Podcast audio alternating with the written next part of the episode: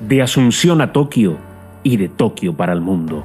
Bien jugado se traslada a la capital japonesa para adentrarse en sus calles que mezclan lo ultramoderno, lo tradicional, los rascacielos con neones, los opulentos santuarios y sus casi 40 millones de habitantes con la pasión de los Juegos Olímpicos.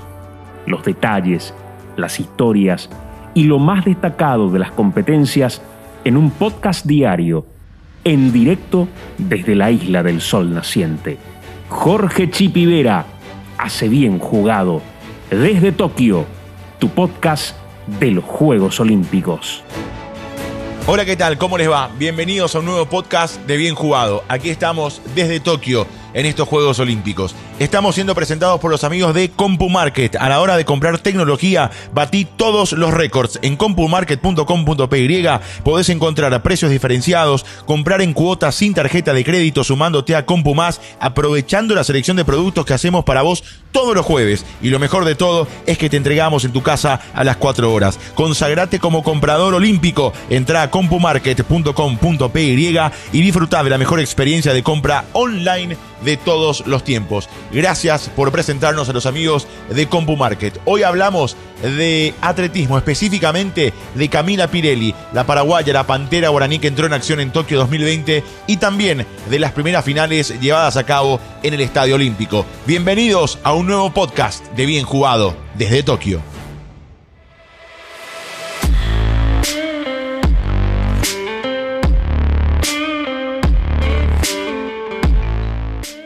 Bueno, hoy tenemos de invitado en este nuevo episodio de Bien Jugado a un querido colega entendido de la materia, un especialista además en distintos deportes, pero eh, principalmente en el atletismo eh, debido a su carrera, a su experiencia, a, las competencias que lleva en, un principio, bueno, como, como un atleta más y, después como un periodista especializado, eh, uno de los mejores sin duda que tenemos en nuestro país, un colega con quien compartimos el Río 2016 los Juegos Olímpicos de Brasil y, bueno, con quien seguramente vamos a volver a compartir una experiencia como, como la de unos Juegos Olímpicos. Amílcar Noguera Costa, ¿cómo estás Amílcar? Un abrazo, bienvenido, muy buenas, buenas noches acá, eh, buenos días allí, ¿cómo estás? Sí, uno ya no sabe, muy bien, muy bien Chipi, un placer estar contigo, bueno, un privilegio realmente eh, conversar contigo sobre los Juegos Olímpicos y tanto que me apasiona a mí el atletismo. Sí, sin duda, sin duda que sí, Amílcar. Bueno, además el deporte rey de la segunda semana ya comenzó, ya arrojó a los primeros campeones. hoy no sé, yo estuve maravillado, la verdad, con la posta, la nueva, la de 4x400 mixtos. Después vamos a hablar de los 100 también, pero ¿viste lo que fue? Sí, increíble. Justo estaba hablando con el entrenador de Camila Pirelli recién y me dijo, qué increíble fue la posta, me encantó, me dice. Bueno, eh, realmente tremendo, nadie se lo esperaba. O sea, yo creí que Estados Unidos iba a ganar fácil, ¿no? Cuando empezaron a correr las chicas, eh, parecía que Estados Unidos podía haber tomado la delantera, sin embargo, República Dominicana entró a mandar en la prueba y fue algo tan lindo, tan emocionante.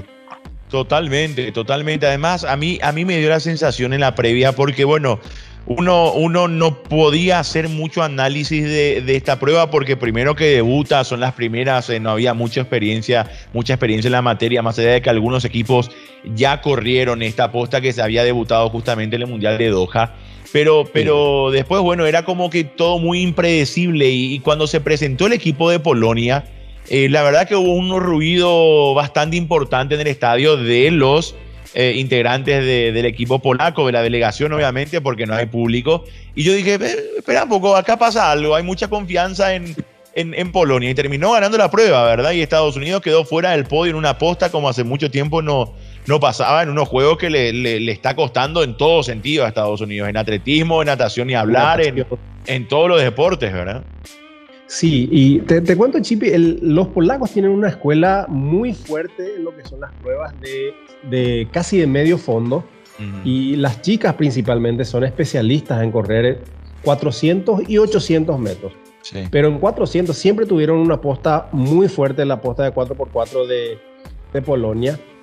Sí. yo no me esperaba que, que, ganaran, pero de que sí podrían haber estado en el podio, sí, en, la previa uno manejaba, pero ganarle a Estados Unidos realmente fue una tremenda sorpresa para mí y realmente demostraron muy bien. Estados Unidos que en, las semifinales tuvo una descalificación junto a la posta de República Dominicana por haber agarrado el testimonio fuera de la zona permitida.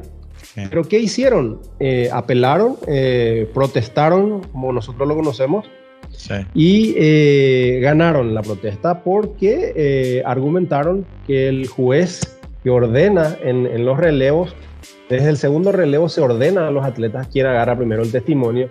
Entonces el, el juez supuestamente les ordenó a ellos a ponerse en una zona fuera de las zonas permitidas. Pero algo, algo que no convence mucho, pero imagino yo. Pero vos, sabés que a, a, Milcar a mí me tocó estar frente mismo a la, a la línea de meta. Y, observé que, que, que, no era muy pulcro eh, lo, lo, lo, del manejo de los jueces con respecto a, al orden allí, porque es más, eh, eh, hasta, hasta termina, termina chocándose el, el, equipo alemán, las dos chicas terminan chocándose con la que estaba finalizando el, la pista de una, una, de una jamaiquina, si, si mal no vino, si, si, mal no recuerdo, con la jamaiquina. Y, y, vos sabés que se, se, se, dio un alboroto en un momento hasta, hasta el juez principal, digamos, ¿verdad? Eh, le, le, le, da una especie de reto a, a, una de las competidoras, como diciendo, vení, ponete acá, ¿verdad? Y habitualmente suele ser más ordenado, ¿verdad? Habitualmente suele ser, se, se suele dar de, de manera más natural. Y había una, tensión muy especial ahí en la, en la línea de meta, donde estaban esperando, por supuesto, las chicas el, testimonio y el relevo correspondiente, ¿verdad? yo no, no tuve la oportunidad de ver la semifinal, eh, ya vi la, la, final directamente de esta prueba, pero bueno, eh, hay, que ver qué, qué, sucedió realmente, realmente allí. Lo que hay que ver también qué sucedió, bueno, te íbamos a hablar de esto, es Sí, Pirelli históricamente ha sido, a ver, una especialista en heptatlón, ¿verdad? yo charlaba hoy después de su prueba. Llegó a mejorar su, su, tiempo de, de, esta temporada, no así su, su mejor registro. Eh, y evidentemente para ella fue un cambio muy importante. O sea, de, de pasar a entrenar heptatlón a, a, entrenar velocidad, eh, no es una excusa, eh, no, no, es, o no, no debería sonar solamente excusa porque la verdad que es un cambio radical que uno hace en la, en la preparación, ¿verdad? Es como, no sé, pasar de ser el relator de, a, hacer, qué sé yo, a hacer voz comercial, ¿verdad?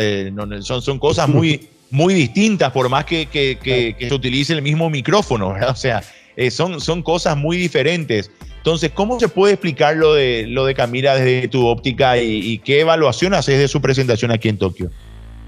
Bueno, eh, yo esperaba que Camila baje eh, de los 14 segundos y efectivamente lo logró. Eh, sí, eh, fue una buena presentación considerando todo lo que ella pasó este año. Ella fue a Estados Unidos a entrenar buscando, bueno, ya el año pasado, cuando antes de arrancar la pandemia, viajó a Estados Unidos, entrenó, entrenó bastante bien. Luego se cerró todo y tuvo que, no había nada que hacer allá, había, había que volver al país, ¿verdad? Regresó Lamentablemente, posterior a eso, se lesionó. Una lesión que no le pudo, o sea, que le alejó mucho tiempo del entrenamiento específico que, era entrenar para heptathlon. Ella quería hacer la marca mínima o estar dentro del ranking para ser elegida para estar entre las competidoras del heptathlon. ¿Qué pasó? La lesión le llevó más tiempo recuperar y bueno, no pudo ni siquiera ir al campeonato sudamericano que, que este año se realizó eh, en Lima entonces, o sea, que se vio muy, muy afectada Camila en, su preparación. Y le llegó el momento, inclusive ella me había comentado en una ocasión que ya prácticamente había tirado la toalla, pero dice, como yo nunca me rendí, bueno, esperé que llegue esta posibilidad y finalmente llegó y llegó muy sobre la hora, un mes y medio antes de que arranquen los juegos, ¿verdad? Y entonces, Chipi, esto, esto es así, o sea, no podés cambiar de, una disciplina que lo dedicas de repente 40 minutos por día en algo, en cambiar en un mes y medio antes y específicamente hacer un entrenamiento sobre eso. Totalmente. Porque además, eh, siendo muy sincero, Amilcar, yo la veo ah, físicamente impecable. O sea, yo creo que debe estar en uno de sus mejores momentos físicos de, de la Camila que, que, vimos siempre, ¿verdad? Creo que está en su mejor, momento. O sea, eh, físicamente está, eh, está apta. Impecable, sí. Obviamente es, es un entrenamiento distinto, es otra prueba. Y, y a ver, en, en, en Heptatron uno no necesita ni siquiera ganar las siete pruebas para, para terminar con más puntos que los demás, ¿verdad? O sea, otra vez la preparación no es para sacar el máximo potencial en cada prueba, sino para hacer lo más regular posible en cada prueba y, terminar de esa manera puntuando mejor, ¿verdad? Eh, insisto, que, que, no suena excusa, ¿verdad? Pero realmente eh, es... Ahora, después el, eh, está al fondo. ¿Por qué no hay en nuestro país, digamos, atletas ah, que sean capaces de mejorar algo que una persona que pasa directamente de heptatronas a 100 vallas logra la, una de las mejores marcas o estar mejor ranqueada? Ese, ese ya es otro tema.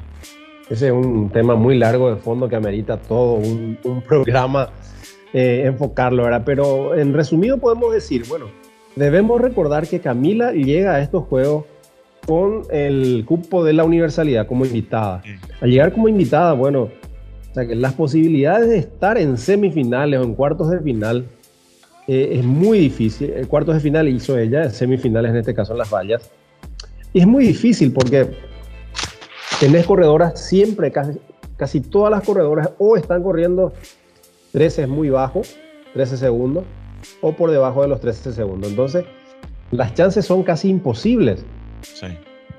Eh, está muy complicada la cosa. hoy, de hecho, su serie Milcar, creo que, eh, si, mal no recuerdo, porque estaba viendo la planilla y analizando, había una con, con un 13 bajo, bastante bajo, y el resto estaba por debajo de, los 13. O sea, no, no había. sinceramente, eh, a ver, clasificaban 4 de 9 y después los. Los, los tres mejores, a ver, sí, los tres o cuatro mejores tiempos de todos, de todas las series. Era imposible, o sea, siendo muy sinceros en el análisis eh, previo, es más, eh, eh, voy a cometer una infidencia. Yo le consultaba a alguien del Comité Olímpico si hubo alguna vez un paraguayo, porque históricamente, bueno, a, veces es difícil el tema de registro y la estadística en, nuestro país en, en, deportes. Y preguntaba, ¿hubo alguna vez un semifinalista o una semifinalista en la prueba que sea en atletismo en, los Juegos Olímpicos? Y, y, era, no, no va a pasar. No, claro que no va a pasar. Sabemos que no va a pasar, pero en una de esas, bueno, no se cae un milagro del cielo y quiero simplemente estar preparado para saber qué decir, si es la primera o no, ¿verdad? Es basada por ahí la, la, conversación. Porque sí, o sea, eh, hay una realidad que no, se puede, que no se puede sacar de contexto. Yo sé que, y acá hay algo que, que también, Emilcar, seguramente en algún momento hay que, hay que charlarlo y analizarlo. Eh, se, se, plantea la, la, participación muchas veces desde una perspectiva de, mucha ilusión, ¿verdad? Porque también eso genera que, el ambiente se mueva un poco. O sea, hay mucha gente que le interesa eh, esto cada cuatro años, ¿verdad? Y exige resultados. Y, realmente para que al menos se genere ese ambiente de interés en los nuestros y demás, eh, es como que se genera una, no una falsa expectativa, pero una, una expectativa que eh, está por encima, digamos, de, lo que realmente podemos lograr hoy en día. Ojalá esto se mejore alguna vez y tengamos esas expectativas reales. Entonces el golpe cuando, cuando, cuando terminamos viendo lo que sucede con nuestros atletas es, es como que para el, el, que está cada cuatro años y mira con cierta ilusión, el golpe es el doble. ¿verdad? Cuando en verdad se debería entender la realidad y desde la realidad apoyar a nuestros atletas que al fin y al cabo hacen lo que pueden, ¿verdad? En muchos casos, obviamente ahí eh, están los que se portan mejor, están los que entrenan más, están los que entrenan menos, como pasa en cualquier ámbito, ¿verdad? Pero hay una realidad que es para todos y que es que estamos muy lejos de, esos puestos de, de, vanguardia, ¿verdad? No, por supuesto, la realidad es una sola, o sea, nosotros no tenemos ninguna estructura que tienen los otros países que llegan. Detrás de una medalla de oro hay que analizar cuánto, si no hay un millón de dólares, hay más de un millón de dólares para lograr esa presea dorada que tanto se ansia y en cualquier país. Y algunos países lo toman como su mayor inversión porque es su mayor imagen a nivel internacional. Eh, por ejemplo, los países de África, mismo Jamaica. O sea, la gente, son países mucho más pobres que Paraguay, por ejemplo, Uganda, que tuvo dos medallistas en el podio de 10.000. Eh, pero eh, tienen las condiciones, entonces apuestan a esas condiciones, entonces generan estructuras. Nosotros no tenemos, no tenemos una cultura atlética, eh, o sea, una cultura deportiva más allá del fútbol, ¿verdad? Sí. Tú a tus niños, ¿qué es lo primero que ves? ¿Una pelota? Bueno, porque esa es la cultura, ¿verdad? Sin embargo, en otros países, eh, en la escuela hay diferentes opciones de, de deportes y ni qué decir lo que es el deporte federado. No tenemos, lamentablemente tenemos todo muy centralizado. Asunción y alrededores actualmente, o sea, somos un millón y medio de habitantes. Y el resto, el, el resto de los departamentos, las ciudades del interior no existen, no tenemos natación en ninguna parte del país fuera de Asunción. Y encima de eso tenemos una pileta que ni siquiera funciona bien. Sí. Eh, o sea, hay muchas cosas para analizar y pedir, ¿verdad? Yo por eso siempre digo a los muchachos cuando me preguntan y me consultan, ¿tenemos chance de medalla? Y no, la medalla ya es haber llegado ahí. Y esto no va a suceder dentro de 20 o 30 años. O sea, esto va a suceder si Paraguay ahora planifica en futuro, eh, no sé, 30, 40 años después. O sea, lamentablemente, lograr una medalla es como una generación. Sí, sí, sí, se podrá, se podrá en una de esas, en, algún caso excepcional. Eh, y no en estos deportes definitivamente, eh, salvo que, no sé, eh, tengamos, hagamos un trabajo demasiado bueno y, que se evolucione, no sé, pienso en, en Luana, por ejemplo, ¿verdad? De que, tiene 17 años, tiene un si, si ella va ahora a los Estados Unidos y, comienza a entrenar en el más alto nivel, el, tema es que hay muchos que van a Estados Unidos, lamentablemente, que y, no, y vuelven peor. O sea, eh, mira que los últimos años hemos tenido más nadadores que, que se fueron a Estados Unidos que pintaban, pero, pero para, para cracks, como se dice, y volvieron peor y hoy no existen en el panorama. O sea, eh, hay que ver a qué universidad se va. Luana me dicen que eligió la segunda mejor universidad. Eh, entonces yo le pongo un poco de ojo a esa circunstancia. Pero, pero la verdad que eh, debe ser así, ¿verdad? Un caso excepcional que, que, bueno, que, que, rompa el molde y por, por, por motivos extraordinarios y no ordinarios, bueno, se llegue a una que puede que pudo haber pasado con Fabri. O sea, Zanotti en una de estas hoy eh, ya no creo que sea posible por, por, por la performance el, primer día, principalmente porque ayer y hoy estuvo espectacular. Sí, uno dice, si, si, hubiese, si hubiese terminado dos bajo el par en la primera jornada, por lo menos hoy estaba en siete y, y quizás, eh, qué sé yo, podíamos soñar, pero, pero bueno, ya no, no, no creo que sea factible. Deberá ocurrir un milagro para que mañana pueda eh, elevar su nivel al, qué sé yo, eh, no sé, meta 10 eh, bajo el par y, soñemos con una medalla, algo que es imposible. Uno no le gana así nomás a la cancha. Pero también pudo haber sido, o sea, en, un deporte impredecible como el golf, y bueno, se pudo haber dado, ¿verdad? Pero, pero no, es, no es la realidad. O sea, lo, que ocurra de aquí a, a 5, 10, 15 años, si ocurre, es algo excepcional, es absolutamente excepcional y extraordinario.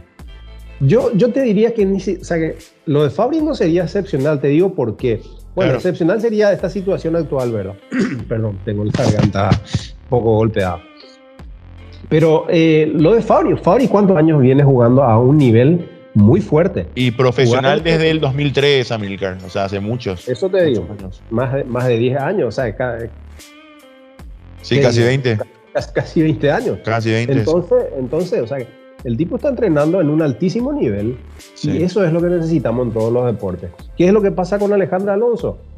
Alejandra Alonso, para estar en una final A, tiene que haber hecho dos, tres, cuatro años, por ejemplo, en Copas del Mundo, estar en esas finales, eh, haber, haber estado en el alto nivel durante muchísimo tiempo y ahí recién meterle una final olímpica. Pero ¿cuánto te cuesta eso? ¿Cuánto te cuesta hacer un campamento de entrenamiento en Europa de, de tres semanas, de, de cuatro semanas, un entrenamiento en altura, cuesta muchísima plata, plata que no tienen nuestros atletas, los padres no tienen, porque hay que decirlo, en nuestro país eh, los padres son los que bancan la primera etapa y hay una política errada del, de la Secretaría Nacional de Deportes y no, no, sé si puedo decir porque creo que no le corresponde al Comité Olímpico.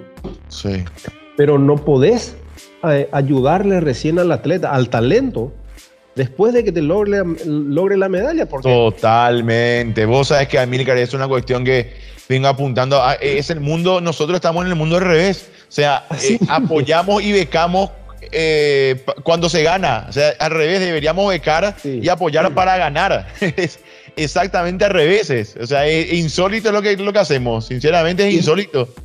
Eso es triste, o sea que no podés, no podés premiarle a alguien con una beca después que te haya logrado la medalla cuando vos sabés que para lograr esa medalla alguien tuvo que haber invertido muchísimo dinero, porque sí se invierte no solamente en entrenamiento, eh, en la pista o en el agua o en cualquier arena deportiva. La gente invierte el, tiempo. Eh, recuerdo yo cuando, cuando iba a entrenar, eh, salía del trabajo, en mi caso, tenía que salir unas horas antes del trabajo para hacer un buen entrenamiento. Terminabas el entrenamiento, vos necesitabas comer bien, vos necesitabas un poquitito de descanso, ni ahí que te lesionabas. Ese atleta necesita un suplemento vitamínico adecuado para y si quieres entrenar a lograr una medalla, vos necesitas desde psicólogo, fisioterapeuta, médico, te lesionaste, bueno, tenés que hacerte una resonancia. ¿Cuánto te cuesta una resonancia ahora? Si no tenés seguro médico. Entonces, o sea que no podés, no podés planificar tu, tu, estrategia para lograr resultados en base a una medalla ya lograda y recién la apoyas económicamente. Eh, bueno, esto es apasionante, Jorge. Eh, podemos, no podemos exigirle absolutamente nada a nuestros atletas. Leía una columna de Pedro García. Me encantó, la firmo, la firmo abajo con él. Vos sabés que, es recomendable. Así mismo, o sea, ¿qué, le vas a pedir a un, tipo que, vino a cambiar el rostro de la natación de nuestro país? Que, que gracias a sus logros deportivos se construyó una pileta olímpica que no teníamos antes de que él esté. Es cierto, reclamémosle a los dirigentes a sacar más buenos deportistas como Benji Hawking, armemos mejores estructuras para que, que no, se, no se haya un vacío. Yo, yo sé que el año que viene se retira Benji Hawking. Sí. Ya es padre de familia. Pero ¿qué viene después? O sea, viene Luana, pero se queda ella sola. Y después, si se cansa Luana, ¿quién tenemos? No, yo, Amílcar, pregunté, pregunté, pregunté ahí a, a fuentes oficiales, ¿verdad? ¿Y qué viene después? Eh, y solo Luana. O sea, hoy no hay otro nombre. No hay otro. Eh, no, no, hay, no hay otro nombre y mira que, que, amagaron algunos por lo menos, ¿verdad? El caso de, de, Mati López y otros que estuvieron por ahí en el tapete, de, de Mateo y, y, después no, no, no, no pasó mucho, ¿verdad? algunos fueron a Estados Unidos, eh, volvieron peor, entonces es difícil, es complicado, ¿verdad? Y todo es todo, eh, ellos tampoco tienen la culpa, es parte de un sistema que no funciona bien y que para mí es gubernamental, o sea, eh, es, es, gubernamental porque al fin y al cabo eh, vos eso solucionás invirtiendo, yendo a las escuelas, construyendo centros deportivos en todo el país, no solamente en Asunción, o sea, esto tiene que estar urgentemente descentralizado, pero el tema es que lamentablemente, Amílcar, es una charla que tenemos cada cuatro años y estamos, en, estamos en un círculo, eh, caminando en círculo hace, no sé, hace desde siempre, entonces... Desde siempre. estamos ahí, o sea, no, no, no, no avanzamos para ningún lado. Exactamente, Jorge. Eh, es lamentable y triste. No es lo que yo quisiera eh, que mi hija tenga cuando ella tenga la oportunidad de hacer deporte. Pero bueno, lamentablemente va a tener, ¿verdad? Lo que, lo que yo ya pasé, lo que pasaste vos. Y bueno. van a seguir pasando. Por ahora. así. Así como está el panorama, van a seguir pasando. Bueno, Amílcar, eh, apasionante esto para, para ir cerrando de a poquito. Eh, ganó el Line Thompson de vuelta la, la prueba de los 100 metros eh, llanos. ¿Qué te pareció? No, yo la verdad pensé que ganaba eh, Ann Fraser por la, por la semifinal que hizo. En la semifinal voló. Le sacó una ventaja de tres cuerpos a, la segunda clasificada. Claramente el line era por, por edad, por, por, bueno, por, por pasado inmediato, lo que pasó en el Río 2016, por sus tiempos también, eh, que no estaban, que no estaban mal esta, esta temporada, ahí mano a mano con, con Fraser, ¿verdad? Pero eh, sinceramente pensé que, que, que, Shelly Ann Fraser Price iba, iba a quedarse con el oro y finalmente eh, gana, gana Thompson con, con autoridad, ¿verdad? Porque le, sacó un cuerpo y, algo de ventaja. Y un podio totalmente jamaiquino, algo predecible, ¿verdad? Yo justamente tiraba en Twitter cuando vi todas las semifinales y digo, alerta de podio jamaiquino porque están hechas a fuego, ¿verdad? O sea, está, las tres, eh, Jackson, Price y, Fraser Price y, y, el line estaban, estaban para, para romperla y se dio algo, algo fenomenal. El país de la, velocidad hoy, hoy en femenino, ¿verdad? Porque hay en masculino está bastante más peleado, si bien tiene ahí sus créditos, Jamaica no, no son los más fuertes como eran años anteriores cuando teníamos a principalmente a Usain Bolt y a un Johan Blake en un mejor nivel que este. Sí, bueno, es así. Realmente a mí me sorprendió, calculé lo mismo, ¿verdad? Y toda la prensa periodística daba como favorita a Fraser. Pero bueno, es campeona olímpica Thompson. Y nada más y nada menos con un récord olímpico, un tiempo increíble, 10.61. Un récord que estaba vigente hace 33 años, en el 88, cuando Florence Griffith Joyner, la estadounidense, había eh, hecho el récord. Eh, hay que recordar que esta chica fue muy cuestionada después por todo el descubrimiento del esquema de dopaje que existió en la década del 80. Y y bueno, eh, duró Sí, de hecho, acordate a Milcar que Flow Joe eh, fallece. Flow Joe fallece muere. muy joven. Sí, sí, sí, y, 38 años, si mal no recuerdo. Y justamente muchos apuntaban a que fue por el exceso y por, por el trabajo hecho anteriormente con, con las drogas, ¿verdad? Así mismo, bueno. Y bueno, lo que, lo, lo que hizo esta chica hoy es 10.61, eh, un récord olímpico. Y si había un poquitito más de viento en el estadio, que no permite el estadio, podía haber estado muy cerca del récord, récord mundial 10.49. Sí. 10.51, 10.53 fácil. Sí, el, el, viento a favor estaba en 0.3, si, no, si mal no recuerdo porque lo había visto. Sí, casi sin viento, ¿verdad? Así que imagínate que te permite hasta, hasta 2 metros por segundo la, la regla. Así que, así que bueno, es, es nada, realmente es nada. Ojalá que pueda hacer eh, en cualquier momento ese récord tan, tan viejo que se tiene. Y el anterior récord olímpico era de 10.62, como te decía, de Flores Griffith Joyner. Eh, y bueno, eh, yo no sé qué nos depara en, el, en, el, en, los 100 metros de varones, porque la ausencia de gol realmente es tan grande como el Estadio Olímpico de Tokio, vacío. Sí, y, y, bueno, y ojalá que, o sea, tengo, o sea, cualquiera puede ganar. Eh, vi en la serie a Antoine, André de Gras de, de Canadá, le vi al, al sudafricano Simbine, a los, a, los, a los Yankees no los veo bien porque el, favorito, que inclusive fracasó en los trials de ellos, eh, Trivon Bromel, o Bromel, eh, no, no, lo veo tan bien. No, y Bromel pasó, pasó raspando a o sea, quedó cuarto en su serie y, y, terminó rezándole a no sé a quién, porque eh, ni, Diosito le salvaba, o sea, realmente era complicado eh, lo, que hizo Bromel. Yo no sé si fue, si fue, si reguló mucho, si se confió demasiado, tiene el mejor tiempo de la temporada, pero, pero lo que hizo fue muy mal. Ah, sí, sí, Técnicamente, eh, mira que, mira que técnicamente estuvo muy, muy por debajo de lo que debería estar un, atleta de ese nivel, ¿verdad? Entonces, yo, yo coincido, o sea, mañana puede ganar cualquiera, pero cualquiera puede ganar. Pues mira que el nigeriano, olvidé el nombre, tengo un lapsus en este momento. Oduro quedó, quedó descalificado, pero el otro, el que ah, ganó justamente la serie de, de Bromel, terminó. Mira que salió fuerte, salió bien, salió potente. Y dije, eh, mira, eh, no, no, están los planes, pero, pero puede ser. Así que bueno, mañana realmente puede pasar cualquier cosa. Vamos a ver quién termina heredando el, trono de Usain Bolt, teniendo en cuenta que además Christian Coleman, eh, por las reiteradas ausencias, exacto, eh, no, no, no va a poder estar, ¿verdad? Eh, quiso. quiere que le estén. Exacto, quiso chulearle a la, a la AMA, a la WADA y que es la Agencia Antidopaje Mundial y bueno, lo, suspendieron. Eh, Coleman que le había ganado justamente en su despedida a Usain Bolt en aquel mundial en el 2017. Bueno, Amilcar, realmente ha sido un, placer, che, así que espero poder seguir conversando contigo. Gracias por, por aceptar esta invitación aquí a Bien Jugado y bueno, ha sido un placer hablar de, atletismo, de Juegos Olímpicos, de nuestro deporte, de todo un poco. Jorge, realmente para mí es un placer. Y antes de despedir, quisiera eh, que tomes nota, de repente si podés eh, asistir a la final de 400 metros con vallas, tanto de varones como de, de las damas. Eh, va a estar increíble.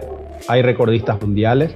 Sí. Y a una niña que, que, me gusta mucho como corre, que es Atin Mu, la norteamericana, la de 800 seguramente hoy viste. Así hoy la vi, hoy la vi, hoy la vi en las 800, 800, 400 con van a estar increíbles. Así que. Ahora, ¿hay, alguien que le puede ganar a Warholm al noruego o no? Sí, eh, hay un norteamericano que, que corrió semanas antes de que Warholm hiciera el récord mundial. Había estado a tres centésimas del récord mundial. Así ah, que va a estar, va a estar, hay, hay muy buenos corredores. En los cuatro vallas hay, eh, en los cuatro vallas hay muy buenos corredores, así que te invito a que puedas estar por mí en ese lugar. Yo, yo, quiero, yo quiero ver la de, la de, la de Warcom, sin duda alguna, la de 400. Eh, esa tengo anotadísima. Eh, hay tres pruebas que, que, de las que. Es más, te digo, ni, ni, ni el 100 metros de mañana me entusiasma tanto eh, como estas tres que te voy a decir. La de 400 vallas, la de Duplantis, obviamente, el salto con pértiga. yo creo que ahí, a ver la Villeneuve es el claro rival. Sam eh, Kendricks finalmente, Sam eh, Kendricks quedó, quedó fuera. Eh, y, me, gustaría ver la final del triple salto en, femenino, el duelo, el mano a mano entre Yulimar Rojas y Catherine Ibargen, colombiana versus venezolana. Exacto.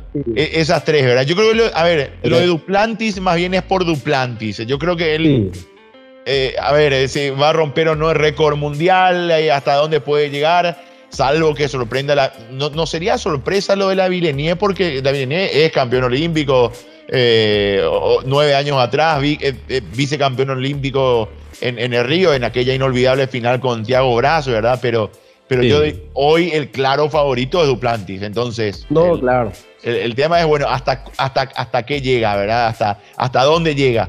Y, el, y la final entre Ibargen y Yulimar, con toda la historia que vive por medio, eh, esa sí no me quiero perder. Esa de triple salto va a estar. un clásico. Sí, sí, sí, sí, Muy bien. Bueno, Amilcar, te agradezco muchísimo. Un placer, Jorge. Realmente para mí es un, un honor. Un abrazo. Así cerramos bien jugado podcast con Amilcar Noguera.